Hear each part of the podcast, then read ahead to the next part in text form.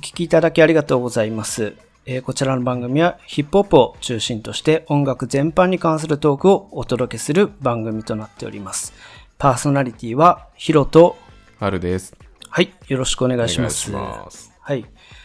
あの、今日、ちょっと久々にえー収録をさせていただくことになりました。そうですねはい。あの、実は1年近くですね、前回の配信から空いてそいんて。そんなに空いてたか ?1 年ぐらい空いてたんだね。そうですなるね。ほどはい。まあ、なんだろう、おあの、僕のね、あの、体調不良がちょっと原因だったんですけど、 まあ、できる範囲で、いい感じに、ぬるぬるとねはい。やっていけばちょっとや、 またぼちぼちとね、はい、できる範囲でやっていきたいなと。はい。で、はい今日の話題なんですけど、早速。はい。えー今日は、えっと、オーディション番組 VS 恋愛リアリティショーと、おーまあ、銘打って、はいはいはあの、話していくんですけど、うんうんうんはい。まあ、今僕が結構オーディション番組めちゃめちゃハマってて、い。おーなはるほどいね。あの、まあ、主にガルプラなんですけどね。うんうんうんはい。えー、ちょっとこの話をしたいなって思った時に、えっと、逆にハルさんは、えー、どうですかオーディション番組見ないですよね。オーディション全く見ないわけじゃないですけどね。まあ、あのー、まあ、それこそニジプロとかうん。を、まあでもそここういうこと言うとちょっと怒られちゃうかもしれませんけど、ダイジェストだけ見る派ですね、僕は。 ダイジェストだけ。まあ、そういう人もいるんだろうなとは思いますね。まあはい。だから平均的に有名なとこは見てるかもしれないぐらいかなですね。うんなるほどね。えー、で、反面、なんていうか、その、原さんを恋愛リアリティショー好きだっていう話、 まあね結構聞いてたなっていうね。そうね。んまあ、まあ、一時よく見てた、そういえば。うんあ、そうなんだ。うんあ、今はそうでもない。まあ、今ではそうでもないけど、まあ、結構ね、それこそね、まあ、もうちょっと言うとテラスハウスとか、多分シーズン1とかからちゃんと見てたし、うん、うん。なんならテラスハウスのメンバー募集やっぱしてた時に、はいはい。マックのさ、ほら、紙あるじゃん。はいマックのさ、トレードに紙乗っかってるじゃん。クルー募集みたいなやつ。はあ、はあはあ、あのあ広告でテラハのやつとかそういう募集とかしてて、ああ、そうなのそうそう。あいなんで相乗りメンバー募集みたいそうな。そうそうなんならもうその時ぐらいから割とね、なんか楽しみにしてたという か。あそうなんだ。うん、で、や っこぱれ、相乗りとかもちゃんと見てたしね。はいはいはいはいまあ、結構見てんね、それ。ええなるほど、なるほど、なるほど。そうですか。まあ、なので、まあ、一応、その、原さんもね、ハマった経験があるということそうだで、ねその魅力聞けるんじゃないかあ、なわっていう。かりそうましやっぱ二大リアリティショー番組で、なんか今こう流行ってるのんになんか理由があるんじゃないかなって思ったんで、なるほどねまあちょっとこうお互いにこうね、プレゼンし合って、た。はいはい。なんかその、見つけてみようっていう、あ、かしこまりました。はい、あの目的ですね。僕が恋愛リアリティショーで、そうですねヒロさんが、はいえーまあ、オーディションオーディション番組ってことですね。そうですわかりました。じゃあ早速ね、はいはいあの、まずオーディション番組のうんちょっと話からさせていただきます。はいはいはい。えっ、と、まあオーディション番組とは、うん。はい。えーアイドル候補生たちを集めて、グループでのデビューをかけて競わせるリアリティ番組ですねな。るほどね。はいあの、まあ、アーティストとか事務所の代表が審査することもあれば、んうん視聴者投票のうんうん場合もあります、うんうんうんそうそうそう。えー有名どころで言うと、あの、プロデュースシリーズって言わはいれはる、いはい。アイズワンとか、はいえー JO1 とかはい輩出したところ、えーまたは去年の2次プロジェクトとかそうね。ですね。そうですそうです。で、今年もすごい話題になってるんですようんうんうねん。ザ・ファースト、ラウドとうんう、んあとさっき言ったガルプラでうんうんねうん。そうそうそうそうそう。あのーなので、まあこれがね、一体俺のが何にハマってるのかっていううん。そうだよね。もうなんか結構さ、もう一個一個見るのも、やっぱな正直長いイメージだから。長いっす長い長い割と体力いるよね、しかも。そうですね。でも、そのどっぷりハマる沼にはまっていく理由がやっぱりあるわけだよね。え、ありますあります。なるほどねはい。なので、えーちょっとそのあたりの魅力の話をね、えーしていきますと。お願いします。はい。はい。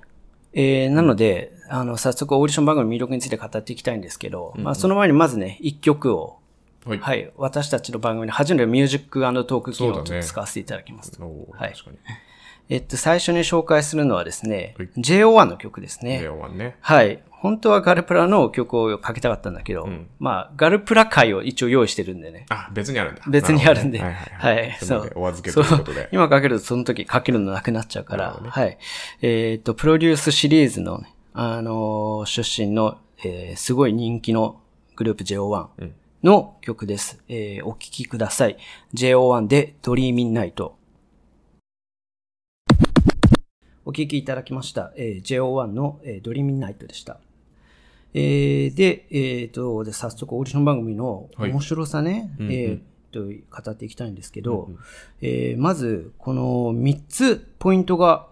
あると思っていて、なるほど。うんうん。えーっと、まあ、大事なのは、まあ、3つ目というか、語り、本当に、原さんに聞いてほしかったっていう。あーはい、本当えちょっとはいまだ上2つはちょっと軽めに言うけど、うんうんまあ、まず1つはね、はいはいはい。えっと、結構単純にヒット曲めっちゃやってくれるっていうのが、やっぱオーディション番組いいところかなとは思いますね。特曲をやってくれる。そうだね。まあ、あの、オーディション番組って俺今、だいたい K-POP の、はいはい。えー番組を想定していってますけど、そう。なんだろうな、あのーまあ、その、パフォーマンスね、んうん候補者たちのパフォーマンスを、あの、審査員とかは、い視聴者が見て投票するから。うんうん。だから、えっ、と、まあ、普通にライブステーうんジうんうん。が、その、主演者なんだよね。なるほどね。うんその曲のチョイスが結構、まあ、ベタというかね。確かに。 K-POP でよあーそういうくことね。うんあの、売れてる、よく耳にする曲をうんやってくれるんですよ。確かにこれは大きい。ニジプロでもね、なんかミーヒとかが歌ってさ、うんうん。なんかこう、j y パックとかめちゃくちゃ感動してるとか、うん。そういう時に歌う曲のチョイスあそうですそうですだよねそうあーだからもし日本であったら、うん日本のアイドル卵たちうんうんが、例えば、まあ、難しいけどスマップやったりさ、うんうんなんか歌唱力自信あるかミスチルやったり、うんうんそうラップできるよって子がリップスライムやったり、うんうんうんいろんなヒット曲が、なんかこう一つの番組で見れたら楽しそうってうん思まうあ、確かにね、いろんなジャンルで言うヒット曲聴けたらいいね。そうそうそううん。で結構ね、うんあのその韓国のそのリアリティ番組っていうのは、うん結構近いかなとあそうなんだそういうことやってくれてんなっていうじゃあ知ってる人が聴いたら、まあ、この曲も聴けるんだっていうそうワクワクがあるんだね。この曲も聴けるんだってワクワクもるあれば、うんあのーなんか、まあ、よく見知った曲だから、うんなんだろうな結構出来が悪いと結構明らかに分かるというか、うんうんうんうんあんま力ないなって思っちゃったなり、るほどね逆に、はい。あ今までこんなアレンジしてきた人いなかったねみたいなるほどねそれもまたああーだから結構ねわかりやすいん評だ価ね。が分かりやすいですね。ね分かりやすいそういった意味でも、なんかこう、審査する面でも合ってるんだね。優れてんだ合っね。てるかなと思いますああ、そうなんだ。これが一つ目はいはい。二つ目は、まあ、これもなんとなく想像つかなっていうのは、うん。まあその候補生たちの成長が、うん。あの見れるっていうなるほどね。そううん。あの結局最初から能力値高い子はいるんだけど、うんうんあのその子がずっと評価高くて結局デビューできたみたいな、うんこれじゃ番組にならないっていう かそうだね。もう出来レースというか、つまんない ね。そうそうそうそうそうだから結構ね能力値高い人は高い人なりに結構高いハードルを課されるというか、うんうんうんうんそうそうそう、まあ、それで番組のバランス保ってたり、うんうんうんそうあと逆にもう全く最初全然できなかった子たちがうん。すごい成長するっていうなるほどね。伸びしろで評価を集めるタイプの子もいます、それがやっぱ熱いよね。最初は全然分かんなかったけど。そう、うん。だからまあ今その K-POP って関心集めてるじゃん。うんうんその K-POP アイドルクオリティってわけだけど、一体どういった過程で、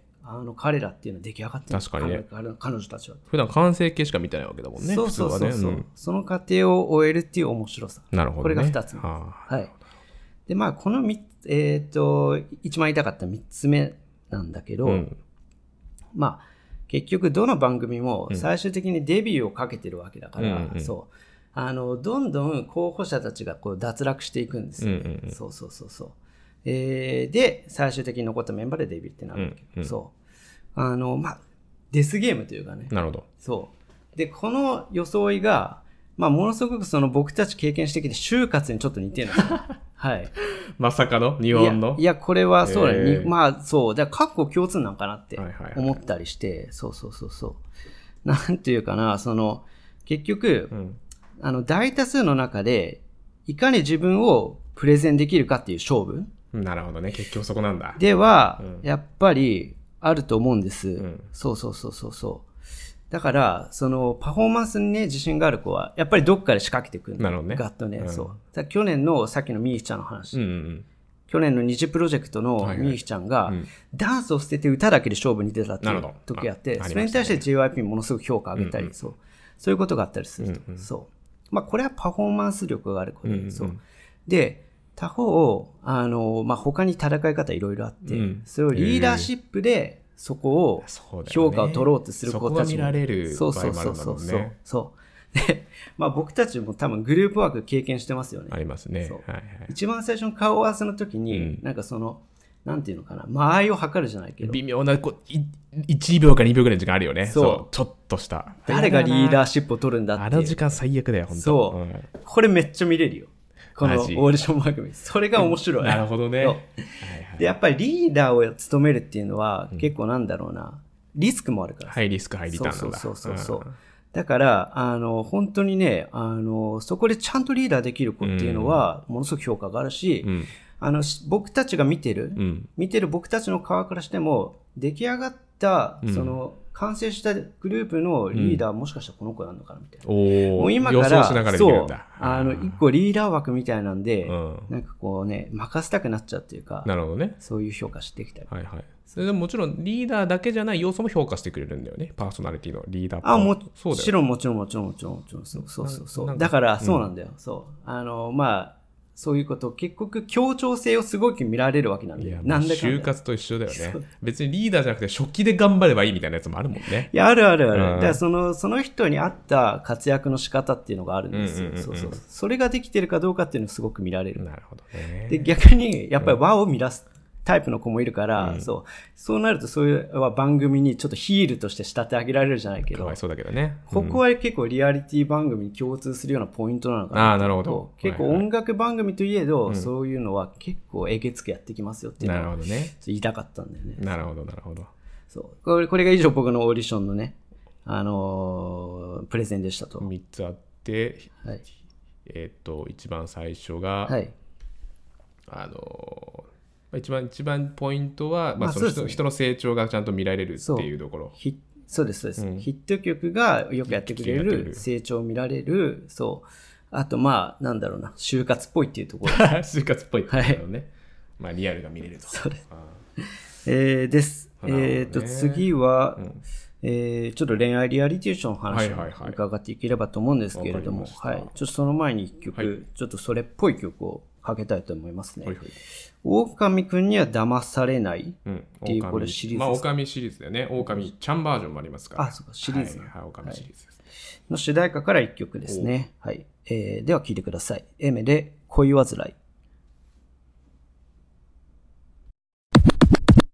はい。えー今お聴きいただきましたのは、えーエメで恋煩いでした。はい。はい。では、早速その恋愛リアリティショーですね。はい。はい。まあ、ぶっ本当に恋愛リアリティショー専門家ってわけではないんですけ ど、僕なりに、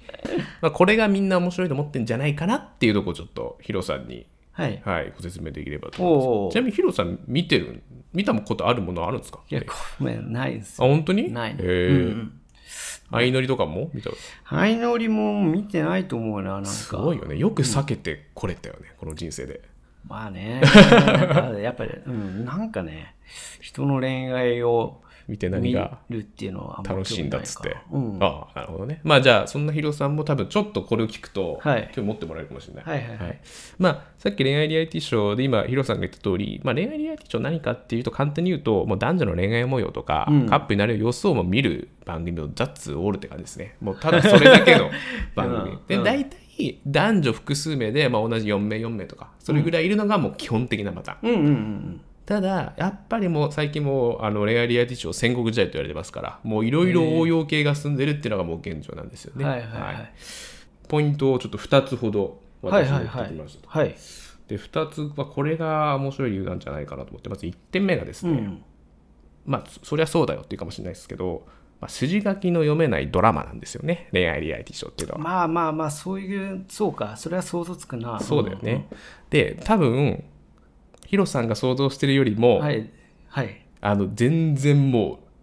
うもう行き先がもうほんとすっちゃかめっちゃかに着地するんだよね、ああ、なるほど。うん、だかあらの、キス我慢選手権みたいな感 じ。ゴッドタンの。あ聞きたい人い るねいやまあ あれよりもかもしれないもしかしたらああそうれもすごい展開するけどあじゃあ相当面白いねそうそうそうだからさドラマとかバラエティってさ、まあ、何が起こるか分かんないけどあのーまあ、こういうなんだろうなっていうのが4割ぐらいは分かるじゃんわかるわかる。でしょ全然。うん。もう本当に分かんなくって、へーまあ、正直言うと次の話ぐらいは分かるけど2話先は絶対読めないほうほうほうほうほう。でなぜかっていうとまず一つは人の恋心っていうのがまあベースにあるから、うんまあ人の恋心って当たり前ですけどそんなこう簡単にはねわからないもんじゃないですかそうっすねだ誰が好きとかさどうそうっすねこういうだからこういう行動するかとわかんないし、はい。何より人はやっぱ成長していくんだよねだから、だからこう最初はこの人こういうちょっとや嫌なやつだなと思った人がすげえいいやつになったりと かほうほうほう逆にこいつめちゃくちゃ完璧な人だなと思ったらめちゃくちゃボロが出たりとか、だからもう本当にその人がどう変変変ちょっと言わないか変化していくか分かんないから全然話の流れがつかめないっていうのがあります。でちょっとすごい個人的に印象に残ってるそのエピソードがあるんだけど、相乗り昔あった相乗りうん。相乗りってどういうルールか知ってるえ、なんかあれ、車に乗るよね。そうそう何人ラブワゴンねかそうそう相乗りして、そうそうそうあれ、なんか降りていくよね、なんかね。そうあのねふた降りるパターン2つあっておう一つはそのえっとメンバーの中で告白してそはいの恋愛がこうお成う功したらあその二人成立したら、そうだ、そうだ。だしなんだけどそうだもう一パターンは、えっと失敗しても降りなきゃいけないっていう結構過酷なルールなんでだから告白する時はもう絶対降りるってこと決まった時なんだよねうんなるほどね、うんそうかそうかそう付き合って降りるか振られて降りるかとそうであれもう忘れられないんだけど結構昔かもしれないけどで、はいそのだから結構告白するってことはもう一大イベントでもうこの旅を終わらせるって決意なわけはいで女性メンバーの一人がなんかこうし番組見てる限りではもう旅を終わらせようとしてるっていうのが分かったのね番組の中であつまり告白しようとしてるとあ女性がそうそうそう、はいで視聴者も「え誰だ?」みたいなうんもうそんな決意してるの誰だと思ってメンバーの中で誰なんだろうってずっと想像したの、うんそしたらなんとそのさっきさあのバス乗ってるって言ったでしょ はあの運転手に告白してるじゃん い新川優愛ちゃんやそうね、新海優香ちゃんね。なるほど、ねそれはなんかね、禁じ手といいうや、か。禁じ手も禁じ手よ。はいはいはいでもですよ、うんその禁じ手が結構こう一般化してありになっちゃってて、バチェラーとかも、もうラストとか、たもうまあネタバレ、まあ、あえてしないから言わないけど、はいもうルール無視してラストとかもあるわけ。へえ。だからやっぱりね、まあ、人の心とかさ、恋愛にさ、まあ、禁じ手なんてないじゃん、正直言っちゃうと。 はい、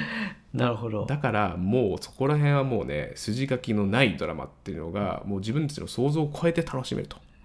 そのアマチュアの型にはまらない感っていうのを、うんそのままパッケージングしてるみたいなとそうだねころなのかな。いや、そうだと思うプロっぽくないというかはいはいはいはいはいうんはいはい。そうそうそう好きにやっていいですよみたいな。そうそうそうでもうそのそれとそれをさらにこう引き立てる要素がその面白さの2つ目なんだけど、はいはいやっはい。ぱヒロさんさ最最初さあのやっぱ恋愛なんでしょって言ったけど、うんあの恋愛リアリティショーはもう恋愛だけじゃないのよやっぱりそれが意外ですね。そうなんだよねほうと。と思う、うんまあ、恋愛リアリティショーって言っちゃってるけど俺の感覚だとほう恋愛はもう6割いくかいかないかぐらいあ、低いな。そうだいぶ半。分いくかいかないかだと思う嘘だろ。そうおうおうおうはい。 あので残りの4割はそうそう残りの4割はもうそれはですね番組それぞれに違うと言っても過言ではないですはいそうなんですか。そうへえでやっぱそこが作り手の多分見せどころだと思ってて、うん恋愛プラスアルファ何かの要素をうん人間しかもそのそれが人間ならではのねうん。を引き立てるっていうところがやっぱテーマになってるの例えば、あのザ・ジレンマっていうネットフリックスで今あの、まあ、結構人気の恋愛劇ショーがあるんだけど知ってある外国人のやつでしょそうそうそうそうそう外国人でうんものすごく本当パリピみたいなそうそうそうなんかそうでそうパリピがまさに集められるんだけどで集められてであなたたちに、えー、と1か月後1000万を渡しますって言って最初こうみんなウェイみたいな感じでめっちゃ盛り上がるのだけど条件があって、まあ、ちょっとこうエッチなことだったりと かそういうことなんか、まあ、こうスキンシップを女の子とかだ男の子でしちゃうとどんどんお金が減っていきます、はいはいっはい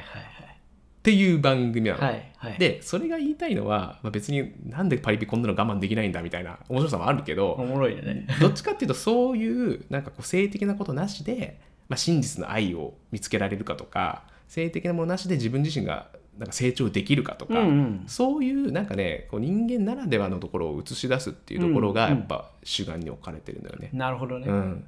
だからさっきの狼くんもそうだけど、うんまあ、恋愛の要素もあれば、うんこの人本当うつづいてるのかなっていう、まあ、推理とかうん要素もあるうし、んまあ、クラシックなものだとそのそれをこうなんだろうなスタジオのメンバーが、まあ、予想するどっちかというとそのなんだろうな分析とか推理の楽しさの方に重点を置いてるやつもあるし、うんうんうん韓国のハートシグナルとかがそうなんだけどね、うんうんあと「バチェラー」に関しては、まあ、どちらかというとこう、まあ、勝負というか、うんうんまあ、どんどんこう人女の子がどんどん少なくなって一人残るっていうトーナメント的な感じもあるから、うんどちらかというとこう、まあ、本当にこう甲子園のようなねうん野球の試合のようのような過激もあったりとかで。うんうんなんかね恋愛は確かにテーマの一つであるんだけど、うんそれ以外の要素が大きいし、うんもう演出もその人間の本性とか人間のこういうとこあるよねっていう演出を考えて企画を作ってるっていうのがはい。やっぱり面白いよね。なるほど、うんなるほど、なるほど、なるほどなるほど。だから恋愛見るっていうよりかは人間って何なのかともうかっこよく言うとねそういうのを見ることができるのはリアリアリティショーの面白みかもしれないですよねはいなるほどね。どうですかそうか。いや、なんだろう。あのーこれ、さっき私、就活の話しましたけどあ、してたねうんやっぱりちょっと共通はしてますかなんか、その、結局、うん、大事な部分を見るじゃない人間の。そうだねその就活っていうのはあきーっとさ、そなんかそれを見るための設定だったりき演出企画っていうところだもんねだからあので、えー、と例えば「ニジプロ」だったら、そのこう本性が見るためにそうチーム組ませてう。とかそうそうそうそうそうそそうそうそうそうそう。そうなんだよね。そう、そうい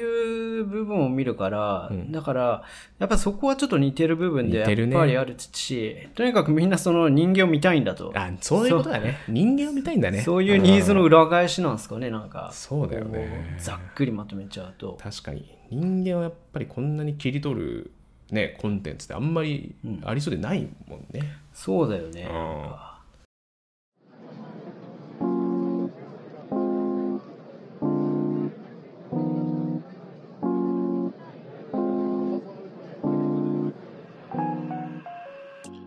オーディション番組だと自分はデビューするって目標があって、はいはいはい。恋愛リアリティショーだと、まあ、好きな人と付き合うみたいな